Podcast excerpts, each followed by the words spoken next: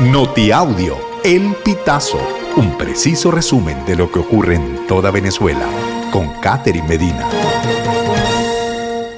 Saludos estimados oyentes. A continuación hacemos un repaso informativo por las noticias más destacadas hasta este momento.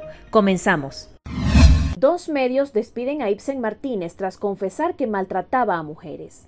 El diario El País de España despidió al dramaturgo, guionista y escritor venezolano Ibsen Martínez luego de que éste admitió en una entrevista realizada por el medio que golpeó a algunas de sus exparejas.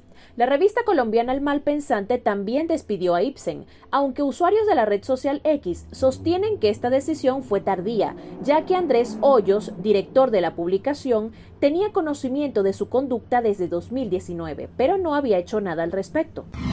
Más de 400 regalos fueron entregados por un juguete, una buena noticia en Petare.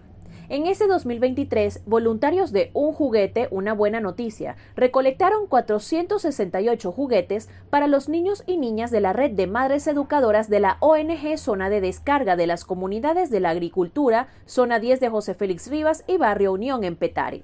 Además, los voluntarios donaron otros regalos a pequeños en situación de vulnerabilidad que viven en diferentes zonas de Caracas. También entregaron libros, juegos de mesa y ropa a maestras del programa Descargando Futuro. Venezuela y Uruguay activarán ruta aérea entre sus capitales.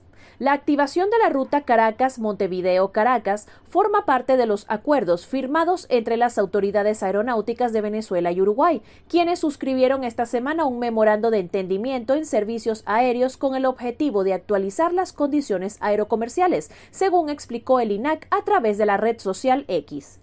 El pasado mes de agosto, voceros del INAC declararon que hubo un aumento de 26.8% en los vuelos internacionales desde y hacia Venezuela desde principios de año, lo que muestra una curva en ascenso en el número de operaciones aéreas de la nación. Estimados oyentes, este ha sido el panorama informativo hasta esta hora. Narró para ustedes Catherine Medina. Estas informaciones puedes ampliarlas en nuestra página web elpitazo.net. También recibimos tus denuncias vía SMS o WhatsApp a través del 0414-230-2934.